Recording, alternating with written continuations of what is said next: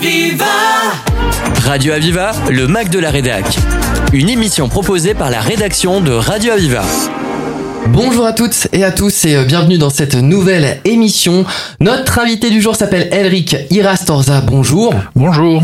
Elric, vous êtes général d'armée à la retraite, plus précisément ancien chef d'état-major de l'armée de terre et aujourd'hui, vous intervenez en tant que conseiller de communication pour l'Académie des sciences et lettres. Et euh, nous allons revenir sur les colloques de l'eau et les tables rondes autour de l'eau organisées euh, par l'Académie des sciences et lettres de Montpellier.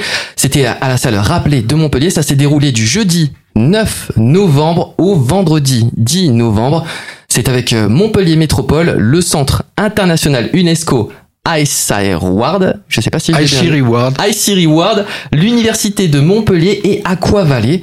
Alors tout d'abord, Montpellier euh, est un pôle mondial de référence dans les recherches de l'eau. Qu'a-t-on appris à ce sujet lors de cet événement? Je crois surtout qu'il faut se poser la question sur ce qui était venu chercher les gens. Mais c'était un peu comme moi, hein, pas des spécialistes, hein, mais ils partageaient tous des inquiétudes euh, compte tenu des évolutions que nous connaissons actuellement. Hein. Il y a trop d'eau dans le nord, il n'y en a pas du tout, ou pas suffisamment dans, dans le sud. Voilà, c'est quelque chose auquel on est habitué. C'est pas nouveau, c'est pas nouveau, mais c'est quelque chose qui commence à préoccuper sérieusement, à préoccuper dans l'immédiat. Et puis pour les gens qui, qui, qui regardent un peu euh, à l'horizon de 10, 20 ans, etc., il y a de véritables interrogations sur l'approvisionnement en eau à Montpellier. Quelles sont les manœuvres pour acheminer l'eau d'ici d'ailleurs? Alors, si vous regardez actuellement sur Montpellier, il y a deux sources majeures d'approvisionnement en eau. Hein. Il y a la source du Lèze, hein, qui est le, château d'eau en fait de Montpellier. Hein. Le Lèze coincé entre ces deux fleuves côtiers que sont euh, l'Hérault d'un côté et puis le Vidourle de l'autre, avec un bassin versant et qui collecte l'eau et, et, l'eau est pompée donc euh, essentiellement à la source du Lèze et acheminée jusqu'à Montpellier euh, autrefois par le lac Duc et maintenant par d'autres euh, d'autres solutions. Et puis la deuxième, c'est le Rhône qu'on oublie. Et c'est le Rhône dont il faudra qu'on parle. Parce qu'on regarde tous Montpellier, on regarde la source du Lèze, mais on ferait bien de regarder aussi le Rhône et ce que va devenir le Rhône à 20 ans, 30 ans. On a aussi découvert que le Lèze était une source d'inspiration pour les artistes. Oui, c'est vrai, mais ça, il suffit d'aller au musée Fabre, hein, et puis vous voyez les tableaux qui ont été peints euh, à Castelnau, etc., sur les bords euh, par euh, Fabre, etc. Voilà, donc c'est vrai, c'est vrai, c'est un endroit qui est, qui est, charmant, on y va encore se promener en famille, etc. Voilà, donc c'est vrai que c'était une source, une source d'inspiration. Mais derrière cette beauté dont ont su profiter les, les artistes et dont les artistes ont su nous faire profiter, il y a une vraie réalité qui elle est existentielle existentiel. Il y a un temps pour la poésie, puis il y a un temps pour la vraie vie, quoi. Voilà. Et le temps pour la vraie vie, il est venu maintenant. C'est est-ce qu'on aura de l'eau durablement à Montpellier? Comment euh, la préserver cette eau? Oh, il y a plusieurs solutions. Hein. Euh, d'abord, d'abord, il faut s'assurer euh, à partir du moment où il pleut suffisamment. On peut le dire, il va y en avoir en permanence. Le problème, c'est que c'est pas tout à fait la réalité. Vous savez, un, être humain, c'est à peu près 150 litres d'eau par jour, par personne. Alors vous multipliez par les 300 000 hein, à peu près de, de l'aglo, vous voyez tout de suite ce que ce que ça donne. Et puis vous regardez euh, les nuages, vous regardez le truc et vous dites, euh, bah, finalement, il en tombe pas tant que ça. Ou quand il en tombe, ça tombe trop vite et ça ruisselle beaucoup. Le problème du ruissellement, en particulier au moment des, des épisodes sévenols, est une vraie préoccupation. Alors on a aménagé un petit peu euh, les, les cours d'eau, on a aménagé l'évacuation euh, vers la mer, etc., etc. Mais je pense qu'il va falloir aller au-delà, et en particulier veiller à la perméabilité des sols. Le problème, c'est le cycle de l'eau. Il faut que l'eau qui tombe retourne à la terre, retourne à la mer, mais il faut qu'en route, elle en laisse une partie qui rejoigne les nappes. Et là, l'eau passe trop vite. À Montpellier, l'eau passe trop vite. Donc il y a probablement, là aussi, en termes d'aménagement du territoire, des, choses à, à prendre qui n'ont pas été suffisamment prises en compte jusqu'à présent, en dépit de tous les efforts qui sont faits depuis euh, 2002.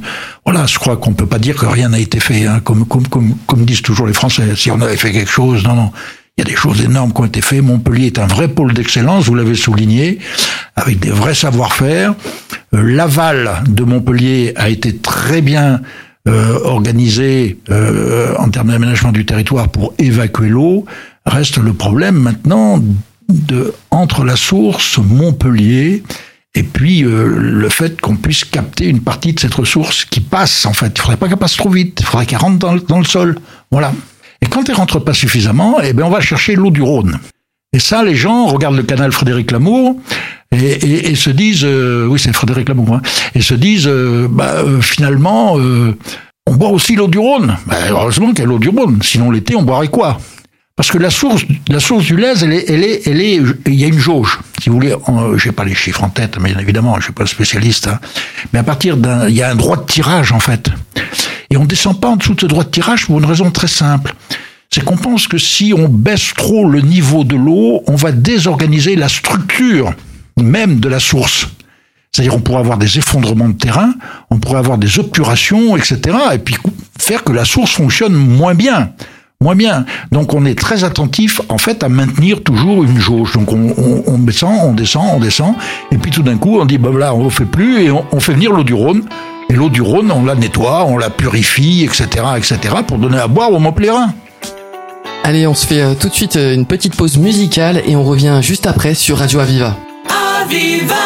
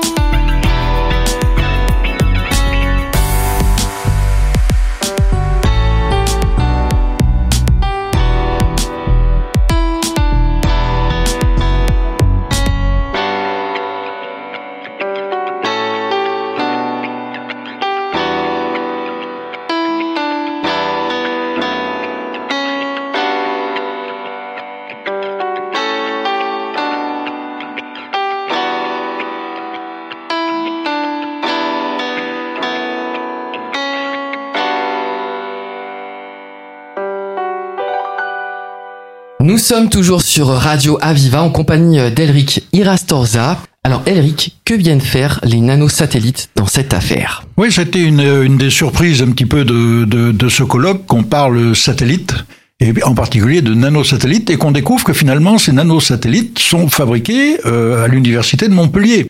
C'est quelque chose d'assez euh, d'assez extraordinaire. L'idée est assez simple, si vous voulez. L'idée, c'est de dire les nuages se forment au-dessus de la mer, en particulier à la période où on a les épisodes Sévenol.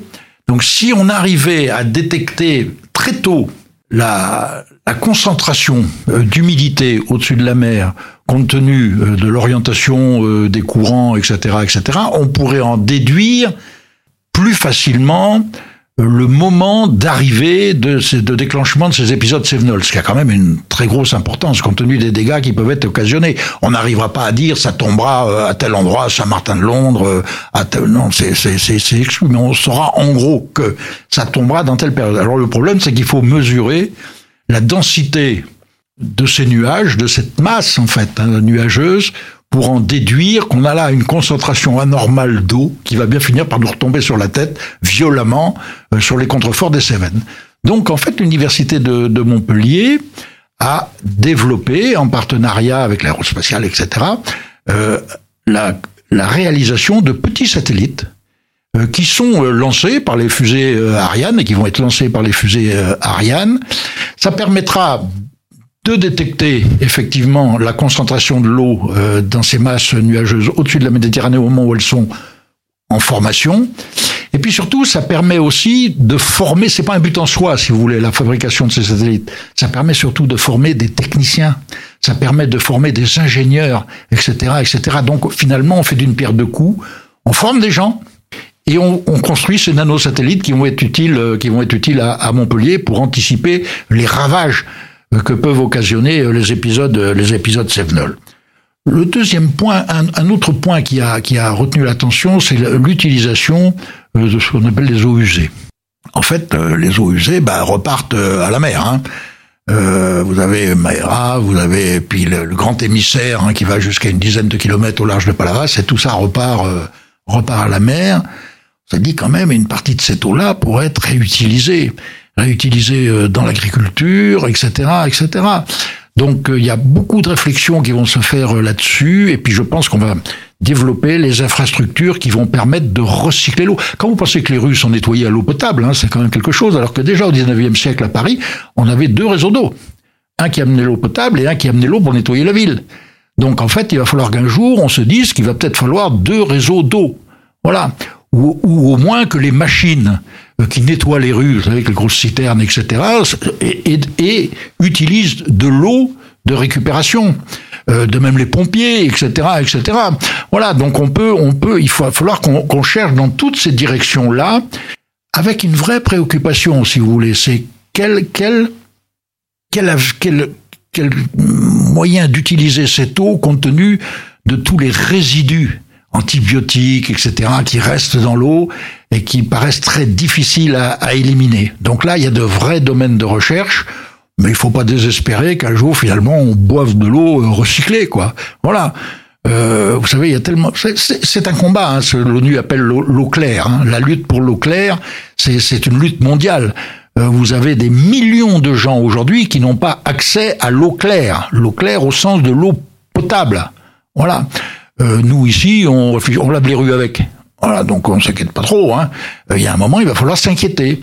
Il va falloir s'inquiéter parce que on, est, on ne maîtrise pas l'évolution climatique, on ne maîtrise pas l'évolution des glaciers qui fournissent le Rhône à la, à la, à la fonte, euh, à la fonte des neiges et malheureusement à la fonte des glaciers. On ne maîtrise pas aussi le flux sur la Durance, qui a été canalisé essentiellement par EDF pendant un moment, etc., mais qui irrigue toute cette partie-là. Et à propos d'irrigation, il va falloir partir du principe que vous avez dans, dans cette région 60% des terres cultivées, c'est de la vigne. Et 90% de ces surfaces sont irriguées. Est-ce que ça, ça va pouvoir durer euh, éternellement? C'est des questions à se poser. Est-ce qu'il ne va pas falloir trouver d'autres pieds de vigne. Vous savez, quand il y a eu la grande crise du phylloxéra, euh, finalement, la, viticulture euh, Montpellier, enfin languedocienne a failli, euh, a failli sombrer complètement. Il a fallu aller chercher des pieds de vigne qui vivaient avec le phylloxéra aux USA. On les a ramenés et, et, et c'est, vous savez, c'est le square Planchon, là, c'est, la statue, c'est l'homme qui a sauvé, qui a sauvé la vigne. Voilà, mais un jour ou l'autre, il va falloir se poser une vraie question, c'est ce qu'il faut pas qu'on trouve des pieds qui sont beaucoup plus économes en vigne, en, en eau, etc., etc. Il y a un moment, on ne pourra plus. Alors si ça se trouve, euh, changement climatique, euh, dans, dans 20 ans, on dira, mais c'était pas bien, parce que finalement, on sait plus où mettre l'eau. Mais pour le moment, on a quand même de certaines, des inquiétudes qui sont, qui sont réelles qui sont réels à, à, à court terme en fait. Hein. Donc je crois. Et il faut que chacun aussi, alors ça je crois que c'est ce qui a le, ce sur quoi tout le monde a insisté, il faut que ce soit une démarche malgré individuelle. Quoi. Il faut que tout ça on en parle à l'école, ce qui se fait. Il faut que l'éducation des enfants commence très tôt, etc., etc. Vous savez, on estime qu'à peu près 25% de l'eau domestique passe dans les chasses d'eau. Euh, ça fait quand même un paquet, hein Ça fait beaucoup, oui. Oui, ça Ah, fait ouais. beaucoup. Fait beaucoup d'eau passée pour le nettoyage. Oui, non, oui, non, mais il faut, il faut, il faut se poser, il faut se poser, euh, il faut se poser des questions. Voilà. Alors, est-ce qu'on peut pas imaginer à terme deux, deux réseaux d'eau arrivant dans les maisons? Je, je sais fiche rien, moi. Ou réutiliser l'eau qu'on vient d'utiliser, etc., etc. On peut tout, on peut tout, on peut tout imaginer. Mais il y a un moment, si vous voulez, on ne peut pas rester sur une rente de situation en se disant, de toute façon, il va pleuvoir et ça va bien se passer. Eh ben, c'est pas sûr qu'il pleuve. S'il pleut, il se peut qu'il pleuve vraiment beaucoup au point que ça ruisselle tellement que ça oublie au passage d'aller euh, recharger les nappes phréatiques, causer des dégâts, et finalement avec des vraies préoccupations euh, d'ordre euh, d'ordre individuel et, collectif, parce que vous avez l'industrie derrière. Quand je parle quand, je parle du Rhône, vous avez aussi un deuxième problème qu'on dit, là, c'est le, le refroidissement des centrales nucléaires. Mine de rien. Alors si en plus du manque d'eau, on manque d'électricité, là ça va poser un réel problème. Voilà, donc c'était un panorama très complet. Merci beaucoup, Eric. Voilà. C'est euh, déjà la fin de cette émission. Merci de l'avoir suivi et à très vite sur Radio Aviva. C'était le Mac de la Rédac sur Aviva. Retrouvez cette émission en podcast sur radio-aviva.com.